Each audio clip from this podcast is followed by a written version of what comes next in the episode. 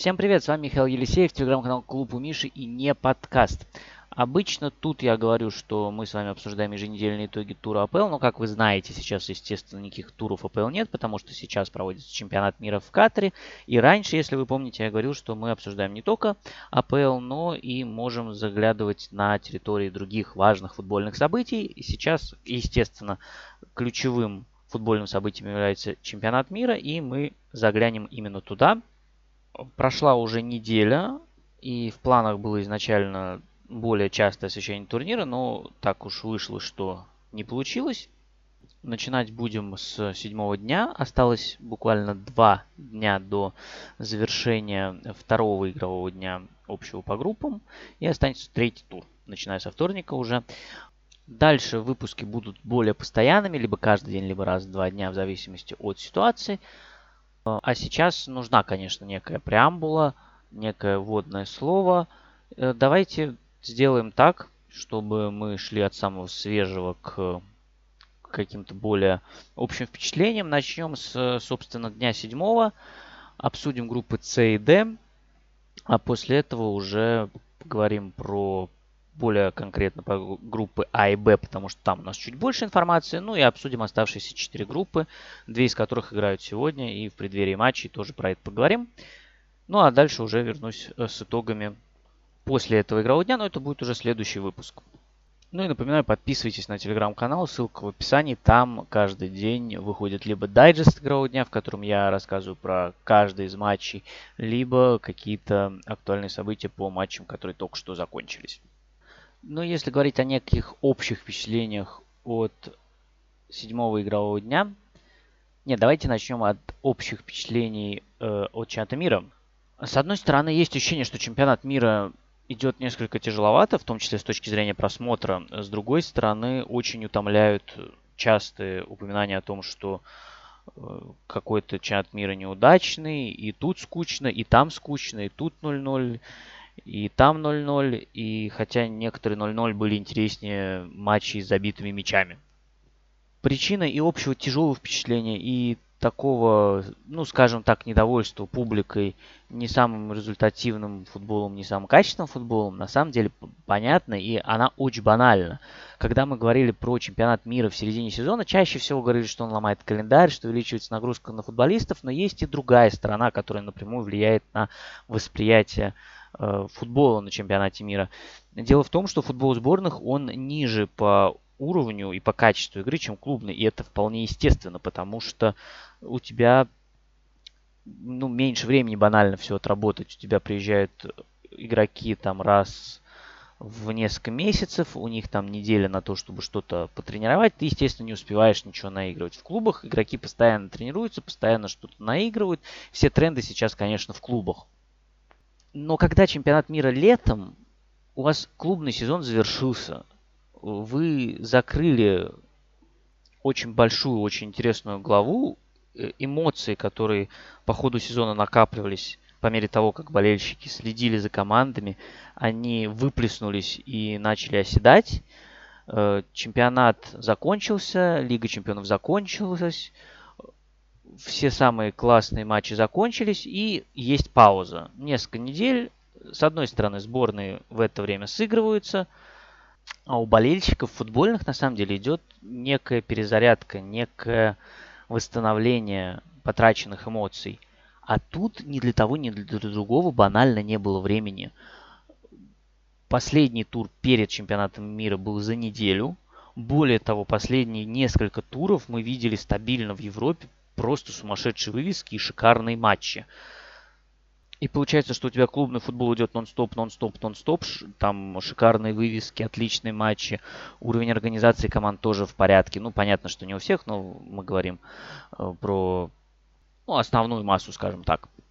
И то есть получается очень высокая концентрация качественного футбола, отсутствие времени у сборных на подготовку, э, у болельщиков нет времени выдохнуть и взять паузу, чтобы эмоции поднакопились, и потом просто переходит вот этот процесс на другой уровень, у тебя снова идет футбол нон-стоп, но это сборный, и уровень футбола, он ниже. То есть ты просто с более высокого сразу опускаешься на более низкий, и поэтому возникают, конечно, трудности э, с тем, чтобы смотреть, и с тем, чтобы это э, воспринимать так, как мы воспринимали это обычно летом. И в этом плане, конечно, ощущение праздника. Э, чемпионат мира это ну, в большей степени, вот последний чемпионат мира, это больше такой фестиваль, больше праздник. И вот тут, конечно, этого ощущения мне лично не хватает. Не знаю, как вам. Что касается седьмого игрового дня, то в целом он вышел достаточно бодрым. Единственное, вот Аргентина-Мексика выдали такой достаточно тяжелый матч. Но до него мы еще дойдем. Давайте пойдем по порядку. И тогда получается, что начинаем мы с матча Тунис-Австралия. Тут нужна некоторая предыстория, потому что по первому туру Тунис выдал очень приличный матч Дании, где он хорошо защищался и первый час выглядел лучше. Достаточно плотно оборонялся и выбегал в контратаке. У датчан ничего не получалось, но в последние полчаса Тунис просто просел, и уже датчане его давили и могли сбивать. Но не забил ни Тунис в первый час, когда был лучше, ни Дания в последние полчаса, сыграли 0-0. Австралия в чистую проиграла Франции, забила быстрый гол, но нереально было ничего сделать с французами, пока одна из самых мощных сборных на чемпионате мира по впечатлениям. Про это мы тоже поговорим в контексте матча с Данией. Ну и казалось, что тут паритет будет немножечко в пользу Туниса, но все оказалось не так просто, потому что впечатления от одного матча, вы знаете, они могут быть обманчивые по, мног, по многим причинам, потому что банально маленькой дистанции может случиться все, что угодно в рамках одного матча. А во-вторых, очень много завязано на уровне стиля соперника. И Франция, конечно, в этой группе соперник более классный. И, наверное, рассчитывать с ними на какие-то очки могла только Дания. И то при определенном стечении обстоятельств. Поэтому то, что игра Туниса с Австралией получилась ну, совершенно другое, оно тоже логично и понятно. И вот здесь стартовые минут 40 Австралия выдала ну, достаточно неплохие. Они встречали Тунис на границе чужой третьей схеме 4-2-4, затрудняли выход из обороны. Тут я буду немножечко повторяться с дайджестом из телеграм-канала, за что прошу прощения, но это помогает передать наиболее полное впечатление от матча. И вот на стартовом отрезке Тунис вообще не очень хорошо представлял, что делать с прессингом Австралии, не очень представлял, что делать в позиционных атаках. При этом Тунис хорошо защищался. То есть то, что было в матче с Данией, оно проявлялось и здесь, при том, что было равное владение примерно. Большая часть времени игра проходила на половине поля Туниса, наклон поля, то есть да, соотношение действий, которые команды делают на чужой трети, было 68, по-моему, процентов в пользу Австралии, но при всем при этом моментов каких-то у Австралии не было. С игры создано вообще очень мало, всего 4 удара, 5 ударов пришло со стандартов. Вот со стандартами Тунис не очень справился, но э, остроты все равно в Австралии было немного. Лучше всего получалось создавать через левый фланг, оттуда пришел гол, оттуда пришел еще один момент, но уже при счете 1-0. И вообще в статистику он не пошел, потому что не закончился ударом поворотом. Но тем не менее это был самый опасный момент матча, когда просто нужно было отдать точную передачу на игрока, э, который был на линии вратарской. И не получилось это у австралийцев. Это, кстати, был достаточно странный эпизод, потому что вот случился переход мяча, и Австралия не торопилась атаковать, а Тунис не торопился возвращаться в оборонительную позицию, в защитное построение, и в итоге на этом Австралия его и поймала. Но постепенно Тунис, во-первых, начал проходить австралийский блок. Во-вторых, Австралия сама начала опускаться глубже, начала менее интенсивно играть. К этому располагала вероятная усталость и счет. Потому что Австралия вела, ей не нужно было сильно рисковать и раскрываться. А у Туниса, в принципе, в позиционных атаках далеко не все получалось. При этом в концовке тайма уже был эпизод, когда Тунис смог сравнивать счет. Получалось вскрыть Австралию в основном через фланги, через забросы по флангам с последующим выходом на удар в центр. Во втором тайме игра вообще уже перешла в такую позиционную фазу, когда Тунис пытается атаковать, Австралия защищается. И многовато, конечно, Тунис сваливался на дальние удары. Не хватало хороших решений в финальной стадии атаки. У Австралии тоже было немного чего у чужих ворот. Ну, во-первых, им было не очень нужно, они вели в счете. Во-вторых, вот уже был описанный эпизод, когда Леки просто не достал до мяча, а если бы достал, то игра на этом была бы закончена. Что касается перспектив сборных, то теперь все решится в матче Австралии и Дании. И мне сложно прогнозировать, чем он закончится. Дания выглядит в целом, наверное, чуть предпочтительнее, с одной стороны. С другой стороны, по этому турниру к ней очень много вопросов. Она вообще не выглядела лучше Туниса. И вполне возможно, что если им придется вскрывать Австралию, то тоже возникнут некоторые проблемы. Плюс э, контратаки австралийцев все-таки бывают опасными. Мы видим, что и Франции, и Тунису Австралия забивала.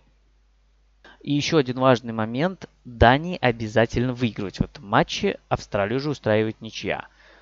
Вот в совокупности все это вообще, мне кажется, не делает Данию фаворитом. И, возможно, даже у Австралии шансы чуть-чуть получше. Что касается Туниса, то я в них вообще не верю. И в то, что они смогут набрать очки с Францией, тоже не верю. Потому что, ну, просто совершенно другой уровень. И даже при том, что Франция уже гарантировала себе выход в следующий этап, более того, она гарантировала себе первое место, она может играть любым составом. И я думаю, что Дешам проявит достаточно большую ротацию, чтобы лидеры могли отдохнуть, чтобы не было риска травм. При всем при этом, я думаю, что максимум, на что может рассчитывать Тунис, это э, ничья если у Франции не получится забить. Ну и если мы говорим про группу с Францией, Данией, Тунисом и Австралией, то я предлагаю двигаться не по хронологическому порядку, а именно по группам, чтобы у нас в контексте все это выглядело единым целым. И тогда мы переходим уже к матчу Франция-Дания. И Франция, как я уже сказал, это одна из трех сборных, которые впечатлили сильнее всего. Две остальные это Испания и Бразилия. Причем по Франции у нас уже чуть больше есть материала для обсуждения, потому что она сыграла два матча, а Испания и Бразилия по одному. И, конечно, Франция стилистически, ну и это вполне естественно, она очень сильно отличается от той же Испании. Э, Испания, которая играет во вполне каталонский футбол – где очень цельная команда, где классные комбинации. У Франции это, конечно, тоже есть, но там э, очень много завязано на индивидуальных качествах игроков, и это вполне понятно, учитывая, какие игроки играют в сборной Франции.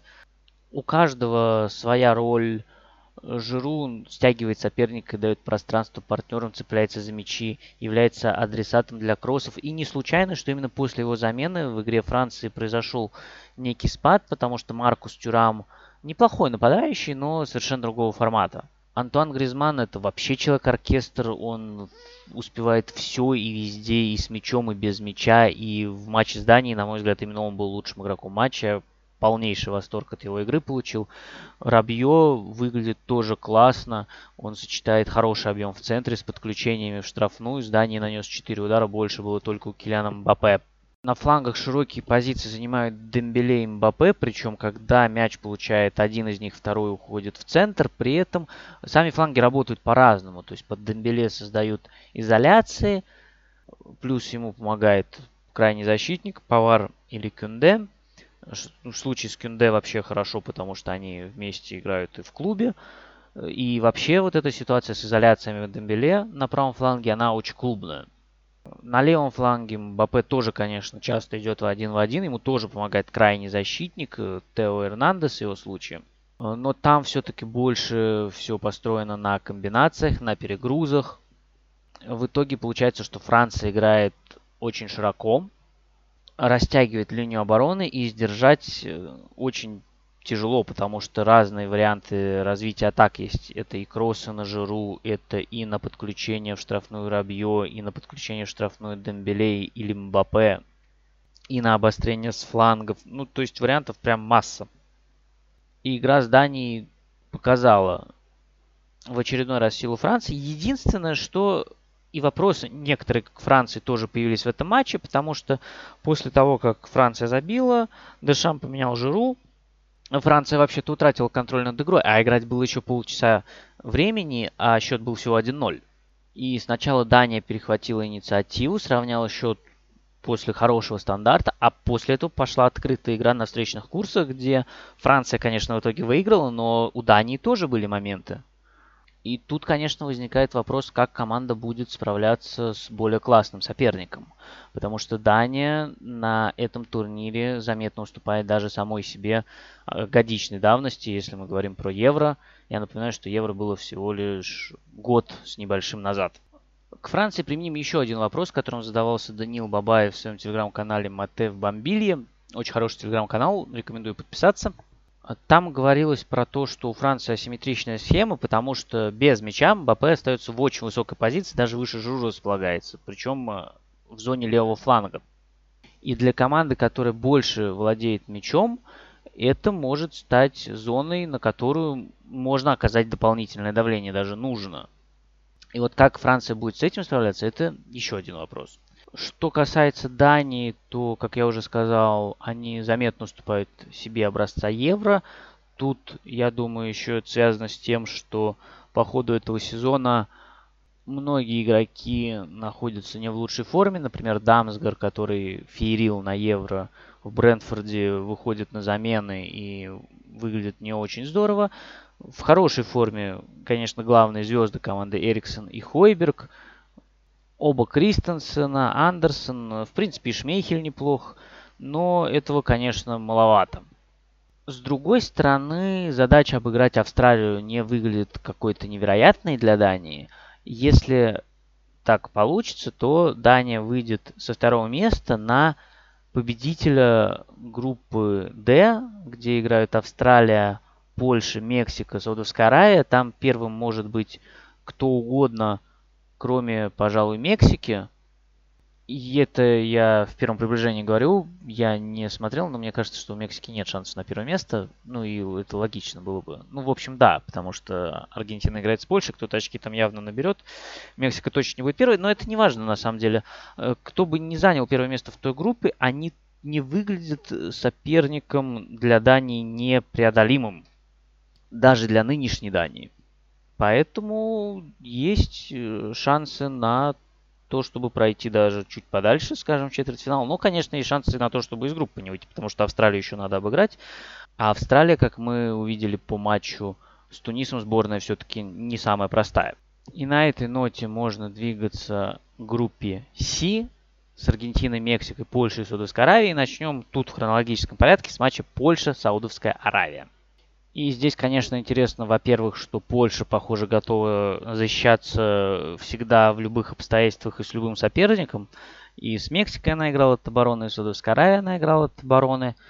Э, Саудовская Аравия, соответственно, больше пыталась владеть инициативой, владела мячом на 64%. С другой стороны, получилось очень иронично в том плане, что Против Аргентины Саудовская Аравия забила два мяча после трех ударов, причем это были далеко не самые очевидные моменты. А против э, Польши у команды было 16 ударов. Да, они часто сваливались на удары из-за штрафной, но моментов тоже хватало. Собственно, было три явных момента. Один из них это вообще пенальти, второй это, собственно, добивание после пенальти. И Саудовская Аравия в этом матче не забила ничего. Лучший игрок у Польши это Войцех Щенсен, который совершил 9 сейвов и как раз вытащил и пенальти, и добивание с пенальти, и спас еще несколько раз. И это были действительно прям классные сейвы. Но все это нам говорит о том, что Польше повезло не пропустить, насколько забитые мячи Польши относятся к этой же категории. Везение, стечение обстоятельств, хорошая реализация. А тут ответ что не насколько. Польша вполне заслужила забить два, могла забивать еще. Да, второй гол пришел уже в концовке матча после грубейшей ошибки игрока в Саудовской Аравии. И, как я уже говорил, Саудовская Аравия должна была сравнивать счет раньше. Но после того, как она не реализовала свои моменты, Польша могла хранить интригу намного раньше. Потому что на 62-й, на 65-й минуте была перекладина после удара Милика, причем Милику никто не мешал, он в полном одиночестве был в чужой штрафной, и штанга от Левандовского. То есть сказать, что Польше повезло выиграть, нельзя, это будет неправильно. Польше повезло не пропустить, да. Польше повезло, что не удалился кэш, это тоже правда потому что вот этот его прыжок с локтем в голову на желтую это уж точно тянул, а желтая к тому моменту у Кэша была, это вообще-то была 20 минута матча.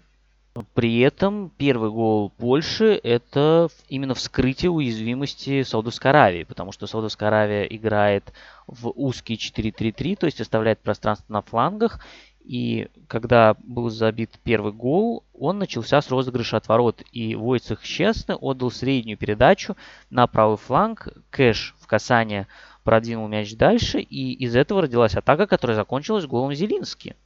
Но за этот матч Саудовская Аравия заслуживает всяческих комплиментов. На мой взгляд, намного в большей степени, чем за победу над Аргентиной, которая была одержана во многом вопреки что, конечно, не отменяет ее важности, значимости, яркости. Но игра с Польшей была вполне качественной, хорошей стилистически, с хорошими моментами у чужих ворот. Да, не получалось оградиться от моментов своих ворот, но я думаю, что это не самая сильная черта Саудовской Аравии. И с индивидуальной точки зрения, конечно, очень впечатляет Аль Досари, который, ну, очень классно двигает мяч через передачи и особенно через progressive carries, когда он просто ну, берет мяч и тащит его. И вот эти действия, когда он просто брал мяч в районе центрального круга на левом фланге, смещался в центр или проходил по флангу, были очень частыми. В итоге у него 9 продвигающих передач и 15 progressive carries. Ну, то есть стилистически Саудовская Аравия очень нравится, что вообще не дает нам никакого ключа к тому, каким будет их матч с Мексикой. Потому что у Мексики два матча очень низовых. Два матча очень разных по содержанию. С Польшей они больше владели мячом и были более доминирующей командой. И практически ничего не создали. Единственный момент явный это подправление Мартина, если не ошибаюсь, после дальнего удара Эдсона Альвареса. В остальном вот этот территориальный перевес Мексика преобразовать в моменты не могла. На другой чаше весов матч с Аргентиной, который был позже, который был, собственно, вчера, сам последний матч из этого слота, это сценарий, в котором Мексика отдала мяч Аргентине, защищалась, и получалось это неплохо, но тут надо отметить, конечно, Аргентину, которая ну, выглядела совершенно ужасно с мячом. Очень много игроков стягивались как раз к мячу, и владение Аргентины было просто стерильным. И команды ну, не создали ничего. Всего 9 ударов за двоих, и Аргентину просто вытащил в этом матче Лео Месси, который забил ну, из не самой очевидной ситуации. Ну и Энцо Фернандес помог улучшить разницу мячей, что, учитывая ситуацию в группе, вообще не лишнее. Ничего впечатляющего в матче Аргентины-Мексики не было борьбы, фолов, пауз, желтых карточек было ну, значительно больше, чем какого-то содержательного компонента, хотя голы получились классные. Если вы вдруг не видели, обязательно посмотрите хотя бы хайлайт этого матча ради голов. При этом Мексика неплохо защищалась, то есть это то, о чем ну, в прошлых выпусках несколько раз говорил, применительно к матчам. У Мексики был план на 0-0, но как только счет становится не 0-0, как он меняется не в пользу Мексики, никакого другого плана нет. И этот план становится нерабочим сразу. И ничего сделать с этим Мексика не смогла. Но Мексике нужно обыгрывать Саудовскую Аравию, и тогда шансы на выход есть, но тут будет все зависеть от разницы, скорее всего, потому что если Аргентина обыграет Польшу, то нужна будет разница, а я сразу скажу, что на чемпионате мира не смотрят на личные встречи, смотрят на разницу мячей при равенстве очков так вот, если выигрывает Мексика и Аргентина, то у Мексики и Польши одинаковое количество очков, и все будет решать разницу. То есть все будет зависеть от того, с каким счетом выиграет Мексика и Аргентина. И если Польша и Аргентина играют ничью, то опять же Мексике нужна будет разница с Аргентиной. Но тут мы уже сразу можем сказать, что у Аргентины тогда будет разница плюс один, а у Мексики сейчас разница минус два. То есть Мексике нужно будет выигрывать крупно у Саудовской Аравии, что вы, выглядит вариантом ну мало реальным, учитывая уровень Мексики уровень Саудовской Аравии, который мы видели в первых матчах. Саудовской Аравии у Мексики тоже на самом деле нужно выигрывать. Ничья их устроит только в том случае, если Польша обыграет Аргентину. Ну, что тоже не выглядит совсем уже нереальным. Это такая очень ровная группа и не очень хорошая группа с точки зрения качества игры. Скорее всего, Польша опять отдаст мяч Аргентине. Ну, в общем, было бы странно, если бы было иначе когда команду, во-первых, устраивает ничья, а во-вторых, когда команда так делала с Мексикой и Саудовской Аравией, хотя вот Саудовская Аравия уже ничья их не очень устраивала. И, конечно, насколько идеи с мячом у Аргентины появятся за это время сказать сложно, пока они вызывают очень большое сомнение. И тут, конечно, все упирается опять же в гений Лео Месси. Если он сможет вытащить Аргентину, то она вполне может выйти из группы. С другой стороны, как я уже говорил, э, сетка с этой стороны, если Аргентина выйдет с первого места, выведет их на Данию. Если Аргентина выходит со второго места, то мы увидим ремейк матча 1-8 в России, Аргентина-Франция, и шансов Аргентины в этом случае совсем немного. Если она выйдет с первого места, то есть неплохие шансы дойти даже до полуфинала. С одной стороны, с другой стороны, есть все шансы остаться за бортом уже по итогам 1-8 от той же Дании, например. Или Австралии. Ну и давайте дальше пробежимся по группам. Сначала группа А где играют Катар, Эквадор, Сенегал и Нидерланды. Нидерланды до начала турнира выглядели явным и главным фаворитом этой группы, но по истечению двух туров лучшей командой этой группы самое целостное впечатление оставляет Эквадор, который очень уверенно разобрался с Катаром за полчаса и засушил игру, спокойно доведя 2-0 до победы, не напрягаясь, и который при неблагоприятном счете с Нидерландами, сделал все для того, чтобы отыграться, в итоге отыгрался и, в общем-то, был намного ближе к победе. Голландцы ничего не создали, и вот в этом плане я в телеграм-канале задавался вопросом, не совсем понятно, как выступление голландцев с Эквадором оценивать, как и матч Англии-США. Ну, то есть им ничья была вполне на руку. Она практически гарантирует им выход из группы. То есть, чтобы Голландия или Англия не вышли из группы. Я их сейчас вместе рассматриваю, потому что ситуация очень похожа. Э, так вот, чтобы Голландия или Англия не вышли из группы, должно произойти что-то экстраординарное. Ну, то есть, голландцы должны проиграть Катару, а параллельно Эквадор должен проиграть Сенегалу, причем с меньшей разницей, чем Нидерланды Катару. Только в таком случае голландцы не выходят. То есть ничья в параллельном матче, ну, вообще тоже теоретически может оставить Нидерланды за бортом. Но, опять же, им нужно крупно проигрывать Катару в таком случае. В общем, ничья устраивала с этой точки зрения. С другой точки зрения, в последнем туре у них в соперниках Катар. Это самый простой соперник в группе. Но то, что голландцы могли спокойно действовать по счету, не отменяет того, что с Эквадором они сыграли, ну, в общем-то, слабо. Всего два удара за матч, оба из-за штрафной. Если мы говорим про то, что голландцы хотели защищать нужный счет, то они тоже делали это не очень хорошо. Эквадор-то угрозы создал достаточно, подходов у них хороших тоже было достаточно, контр-игры вменяемой у Голландии не было, и видится вообще пока проблема Голландии в ее однообразности. Как команда выглядит асимметрично, с явным перекосом на правый фланг, где Дюмфрис поднимается высоко, Слева такой ширины у Голландии нет, и поэтому команда читаемая.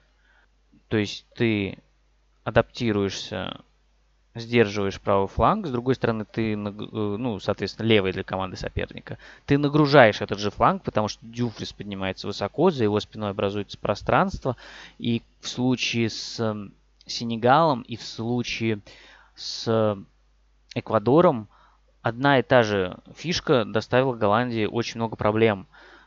Против правого центрального защитника в случае с Сенегалом это был Делих, в случае с Эквадором это был Тимбер. Играет нападающий соперника. В случае с Сенегалом это был Сар, причем против Катара Сар играл на другом фланге. То есть это был персональный ход под Голландию вполне возможно, потому что это наиболее классный игрок атакующей группы Сенегала в отсутствии Садио Мане, плюс он достаточно мощный, может побороться, и он хорошо боролся с Деликтом. А у Эквадора туда смещался Эннер Валенсия против Тимбера. И, кстати, гол начался с того, что Эннер Валенсия отобрал мяч у Тимбера. То есть и зона уязвимости у Голландии очевидно, и с мячом команда выглядит прям очень предсказуемо. Это, конечно, не должно стать проблемой против Катара, потому что Катар прям совсем слабый но это может стать проблемой уже на стадии 1-8. Даже если Голландия выйдет с первого места, она скорее всего выйдет с первого места, то США и Иран вполне могут доставить много проблем. Что касается самого Катара, то, как я уже сказал, он очень слабый. Совсем невзрачный матч открытия был против Эквадора, где Эквадор спокойно уничтожил Катар за полчаса и доводил дело до победы. А вот игра с Сенегалом получилась уже интереснее, потому что Сенегала был хороший стартовый план под Голландию. Они проиграли только из-за ошибки Менди и защитников, потому что Менди не очень хорошо вышел, но вообще-то и защитники рывок игрока Голландии проморгали. И в режиме сдерживания Сенегал работал прям классно, а когда нужно было много атаковать с Катаром, возникли очень большие проблемы. Если бы не ошибка игрока Катара в концовке первого тайма, то возникают большие сомнения, а смог бы Сенегал вскрыть Катар. Причем уже при счете 2-0, когда Сенегал тоже решил перейти в режим Эквадора и спокойно доигрывать матч, у него это не получилось. Катар создал достаточно много угрозы, и то, что Катар забил, не забил раньше, ну тут то заслуга Эдуара Минди. То есть, если за матч с Голландией можно его пожурить, то за Катар, конечно, его должны сенегальцы благодарить. Итоговая разница плюс 2 и 3 забитых мяча выглядит э, вполне благоприятными для Сенегала. Но Эквадор пока выглядит предпочтительнее, что Впрочем, не означает, что в очном матче будет то же самое. Тем более, надо посмотреть, будет ли готов Энер Валенсия. Без него Эквадору будет намного тяжелее.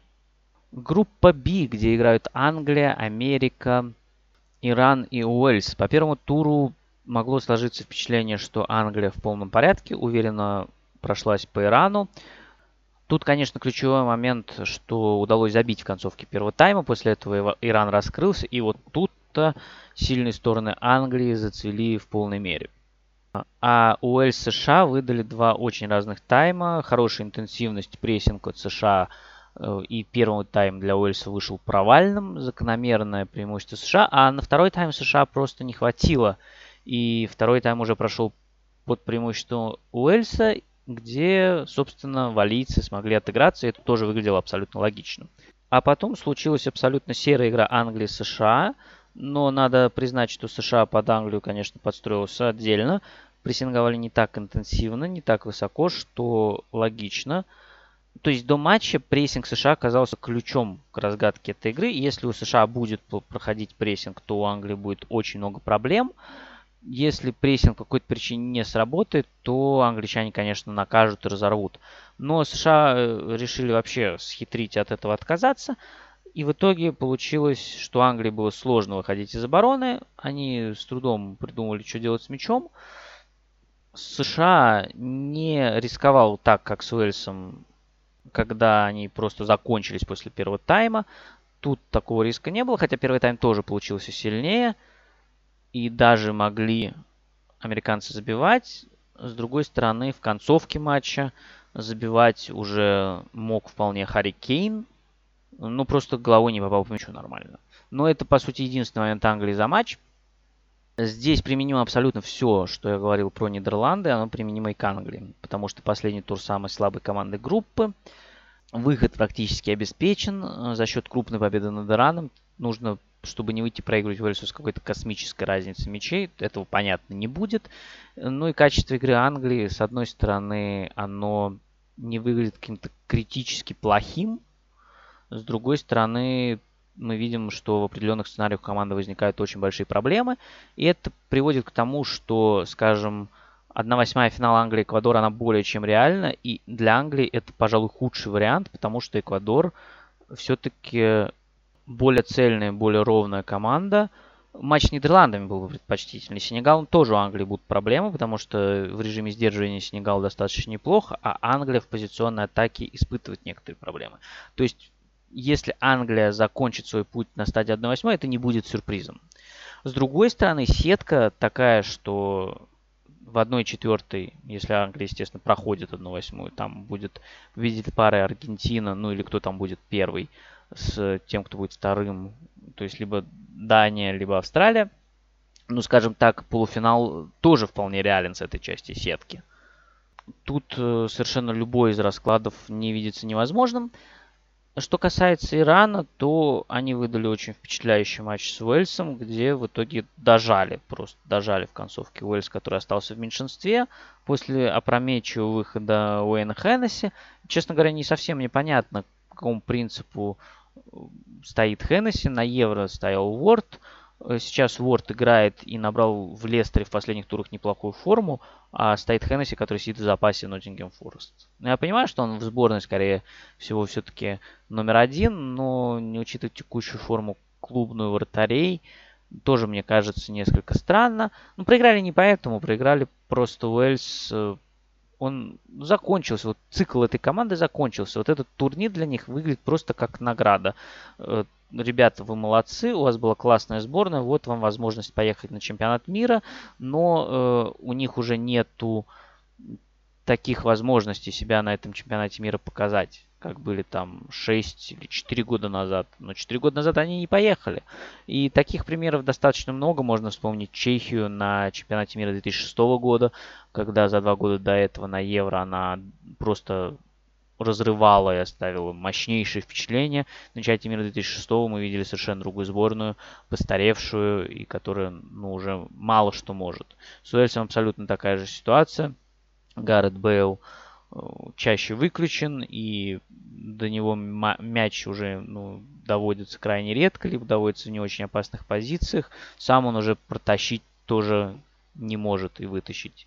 Но при этом есть Кифер Мур, есть Харри Уилсон, есть Дэн Джеймс, Бен Дэвис все еще в порядке и является ну, ключевым игроком обороны, сильнейшим игроком у Уэльса, э, ну, в защите я имею в виду есть Нека Вильямс, ну, то есть э, есть кем строить новую сборную. Она будет не такой яркой, какой была сборная Бейла, Рэмзи, Аллена.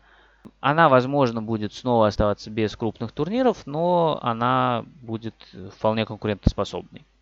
Что касается матча Иран-США, то тут я даже не представляю, чего ожидать. Абсолютно может быть все что угодно. Я думаю, что США вернется к более интенсивному прессингу. Им нужно выигрывать потому что у них 2 очка, а у Ирана 3. Тут не очень сложная математика, но тут возникает вопрос, а хватит ли их на весь матч. Иран выглядит командой понятной, хорошо организованной и вполне может американцев за это наказать. Переходим к группе Е. Испания, Германия, Япония, Коста-Рика. На самом деле Германия а, тоже одна из команд, которая оставила мощное впечатление по итогам первого игрового дня она в первом тайме просто разорвала Японию, а после перерыва игра раскрылась, и Германия неожиданно проиграла. И в итоге сейчас, скорее всего, вы будете слушать уже либо когда будете знать результат Япония, Южная Корея, э, Япония, господи, какая Южная Корея, Япония, Коста-Рика, конечно. Либо будете в процессе просмотра, но я записываюсь до, и ситуация такая, что если Япония выигрывает, то Германии, чтобы сохранить шансы на выход в следующий этап, нужно обязательно выигрывать Испанию. А про Испанию уже сказал, это команда, которая оставила очень сильное впечатление против Коста-Рики. Очень здорово играющая команда в позиционный футбол. И выбор вратарей Луиса Энрике, он подчеркивает стиль, в котором Испания стремится играть. Э, основной вратарь у них Унай Симон, как и на Евро, а запасные Санчес из Брайтона и Рая из Брентфорда – это оба вратари, которые здорово играют ногами. То есть для Луиса Энрики это очень важный компонент. С другой стороны, конечно, и Коста-Рика оказалась соперником, откровенно говоря, проходным. Э, команда тоже очень постарела относительно своих лучших лет, скажем так и выстраиваясь в низком блоке 4-4-2, они не справлялись в какой-то момент с игрой Испании, на все забивали и либо всей ватагой носились за мячом, либо просто стояли, смотрели футбол. Поэтому получилось 7-0 э, с шикарными голами испанцев, но и впечатление, что Коста-Рика это откровенно просто поставщик очков для всех команд в этой группе. Япония тоже может сыграть в достаточно агрессивной манере, что показал второй тайм против Германии. Начала-то Япония достаточно осторожно в среднем блоке, но когда уже нужно было забивать, они активизировали давление, начали встречать выше, начали играть смелее. И я думаю, что с Коста-Рикой они сразу просто будут играть смелее, потому что такая возможность есть, и потому что все-таки это не Германия. Риски здесь значительно меньше – Ну и получается несколько парадоксальная ситуация, потому что Германия, даже показав хороший футбол, она же может у Испании не выиграть. Просто банально, потому что уровень соперника очень высокий. Тут, конечно, не повезло с группой, ну и не повезло в некоторой степени в первом матче с Японией. Подвела реализация, можно сказать. Э, забивать немцы должны были больше, а сейчас уже они в зависимости от очень непростых обстоятельств. Если, кстати, выиграет Япония и выиграет Германия, то тогда э, есть вариант, что трех команд по итогам трех туров будет 6 очков. Если Испания обыгрывает Японию, Германия, Коста-Рику, и придется считать разность мячей. И вот тут-то матчи с Коста-Рикой и пригодятся. Но до этого еще надо дойти. Э, Германии нужно обыграть Испанию. Учитывая уровень игры Испании, мне кажется, это событием, ну, маловероятным достаточно. При том, что Германия тоже выглядела с Японией хорошо, как я уже говорил раньше. Ну и тут можно переходить к группе с Бельгией, Хорватией, Марокко и Канадой. Группа очень любопытная, очень разнообразная, потому что есть два явных фаворита, Бельгия и Хорватия, сборные, которые очень сильно постарели и явно находятся не на пике своих возможностей. Есть Марокко, у которых значительный крен в сторону обороны. Все именитые игроки кроме, пожалуй, Хакима Зиеша, это защитники. И команда действительно неплохо провела с точки зрения оборонительного перформанса матч с Хорватией. И есть Канада, молодая, задорная, резкая сборная, которая разрывала в первом тайме Бельгию, но не смогла ничего реализовать. Даже пенальти. По первому туру, конечно, Канада выглядит самой сильной, самой яркой командой, но есть несколько «но», простите за тавтологию. Во-первых, э, два тайма были все-таки в значительной степени разными. В первом действительно Канада была ярче, лучше, но после адаптации Бельгии это постепенно начало снижаться, и концовку тайма Бельгия вообще уже уверенно довела до победы. То есть второй тайм прошел в низовом сценарии, выгодном Бельгии с учетом счета. Окей, реализация не постоянный параметр, если вчера не залетел, то ну, сегодня с хорватами может залететь. Но, во-первых, я думаю, что хорваты будут готовиться к Бельгии уже с учетом опыта Бельгии, уже, возможно, изначально в более оборонительном варианте. И если по итогам первого игрового дня я был готов назвать Канаду фаворитом матча с Хорватией, то вот эти обстоятельства в совокупности с еще одним не дают мне этого сделать. А еще одно обстоятельство – это не очень понятное поведение тренера сборной Канады, который после матча сказал, что мы собираемся отыметь Хорватию, фак. Он осекся, он слово фак в итоге не использовал, но как бы было понятно, что собирается использовать именно его, и это прям мощнейшая мотивация для Хорватии. Взорвались э, таблоиды хорватские, вы, возможно, видели обложку с э, этим кленовым листом, который на яйцах и на рту у тренера Хорватии, заголовком «У тебя есть язык, но есть ли у тебя яйца?» Э, тренер Хорватии сказал, что ожидает уважения от всех. Хорватии Хорватия ко всем относится с уважением. Иван Перешич сказал, что ждет, не дождется начала матча с Канадой. Ну, то есть тренер Канады непонятно зачем дал очень мощную дополнительную мотивацию хорватам. И я не уверен, что для Канады команды молодой, яркой, задорной, но нестабильной, это то, что нужно. Потому что, по сути, вот этим высказыванием он сделал для хорватов – этот матч самым важным в группе, при том, что им и так нужно было выигрывать с точки зрения турнирной, да, чтобы к матчу с Бельгией подходить не совсем уж в плачевном положении, а теперь-то и подавно. Поэтому, ну, я думаю, что в совокупности все это очень сильно понижает шансы канадцев. С другой стороны, конечно, если они выиграют, это будет выглядеть очень эффектно и такой получится эффект плохого парня у тренера сборной Канады, но, честно говоря, пока у меня вызывает сомнение это.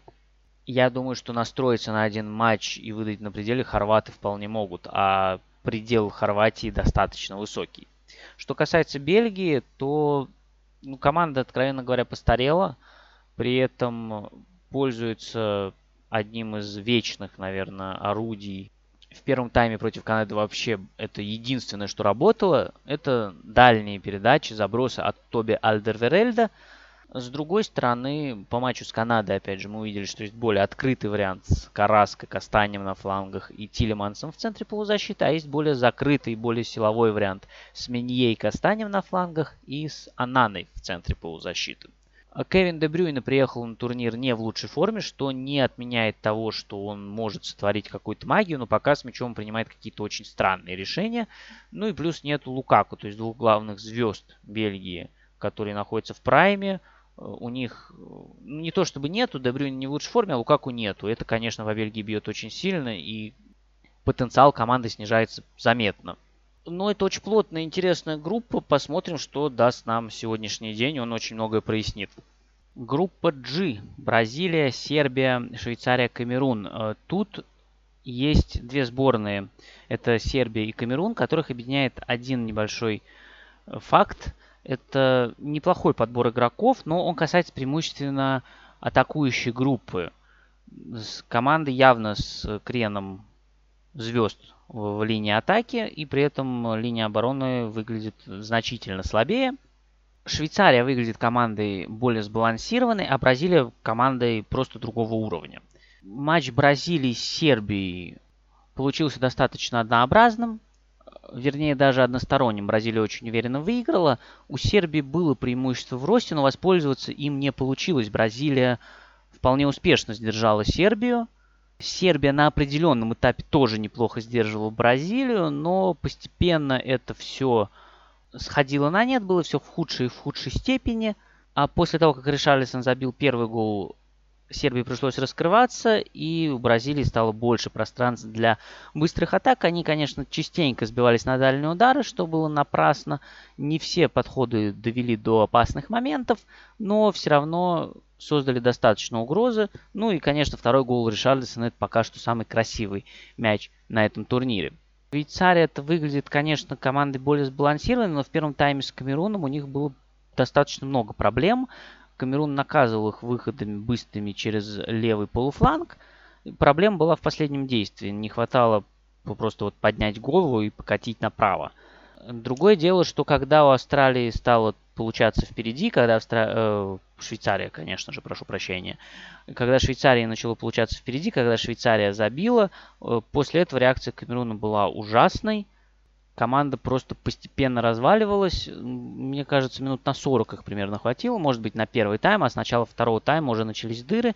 Первый единственный гол, ну, первый опасный момент и единственный гол пришли после того, как команда просто развалилась в позиционной обороне. Сначала в опорной зоне оставили Джаку, потом на фланге один был э, Шакири, и в центре штрафной остался один Брилем Боло. Потом у Швейцарии был второй момент, очень похожий с ударом из центра штрафной, тоже по правому флангу, но он родился из быстрой атаки.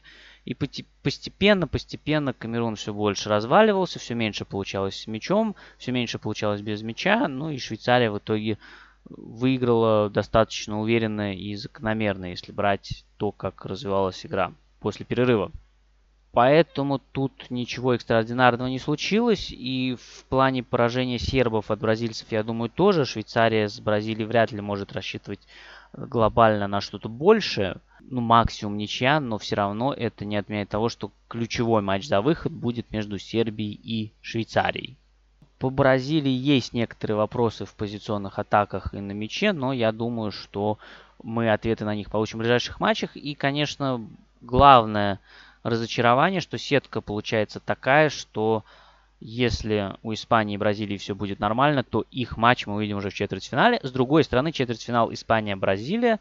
На моей памяти, по-моему, они на чемпионатах мира не играли ни разу.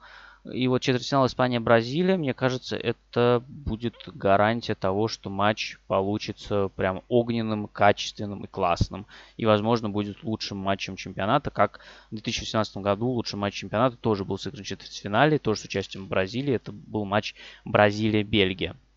Ну и последняя группа Португалия, Гана, Южная Корея и Уругвай. У Португалии, конечно, мощнейший состав. Мне кажется, я не знаю насчет, ну, лучше ли он за всю историю, но за последние лет 20 точно. Единственное, что меня смущает, что когда у них 20 лет назад был тоже очень мощный состав с Фигуру и Коштой, когда они на чемпионатах Европы выглядели очень мощно, доходили до полуфинала в 2000 году и до финала в 2004 они вот этим своим золотым звездным поколением поехали всего на один чемпионат мира в Японию и Южную Корею, попали в группу, которая казалась совершенно проходной, с Польшей, Америкой и Южной Кореей, кстати, тоже. Причем тогда Америка и Южная Корея считались странами, ну, значительно менее футбольными, чем они являются сейчас. И Португалия не вышла из группы. Вряд ли параллели прям так уж уместны, но интервью Роналдо на какой-то момент вызвало опасение, что вот этот дополнительный груз ответственности, который сваливается на Португалию, он может выйти команде боком.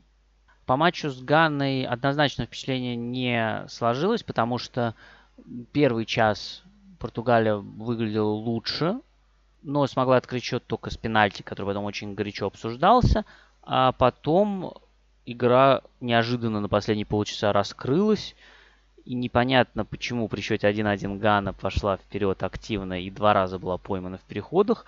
И при этом Португалия выиграла ну, только благодаря тому, что в конце Иньяки Вильямс, который подкоролил ошибку вратаря Португалии, просто поскользнулся и не смог нанести удар. Команды в этой группе выглядят все очень ровными и плотными. Португалия по уровню выглядит конечно, значительно сильнее, чем остальных, но в силу того, что нужно размещать как-то Роналду впереди, это является некоторым ограничением. Я сейчас не про то, насколько это хорошо или плохо, а про то, что без Роналда команда просто может быть очень гибкой, а с Роналдо она, ну, значительно менее гибкая. Насколько это принесет пользы, а насколько будет больше вреда, посмотрим, пока очевидного ответа тут нет – Гана команда достаточно мощная, но недостаточно быстрая. Она неплохо оборонялась большую часть матча, но с переходом в контратаке были проблемы. У Кореи больше возможностей для того, чтобы наказывать именно в быстрых прорывах есть сон, и есть не только сон. Э, вообще сон в Корее, вот в матче с Уругваем он играл Лео Вингера в схеме 4-4-2 и располагался глубже, чем располагается в Тоттенхэме, и часто именно он отдавал именно передачи в стиле Харикейна, такие длинные передачи через полполя на своих партнеров, которые убегали в забеги. Уругвай – это команда, которая неожиданно для меня, скорее, она начала матч очень пассивно, но заканчивала достаточно активно и тоже была достаточно опасна в переходах и на стандартах. То есть группа выглядит так, что каждая команда, у каждой может отобрать очки, и ну тут нет никакой уверенности ни в чем, но понятно, что на второе место тут попадать никто не захочет, потому что там будет ждать с большой долей вероятности Бразилия, а это ну почти наверняка будет означать последний матч на турнире. Э, вот такие первые впечатления от чемпионата мира. Коротенечко пробежались по всем группам. Дальше уже э, постараюсь выходить в режиме либо ежедневном, либо через два дня с более короткими фрагментами по каждому матчу в отдельности. Все как всегда.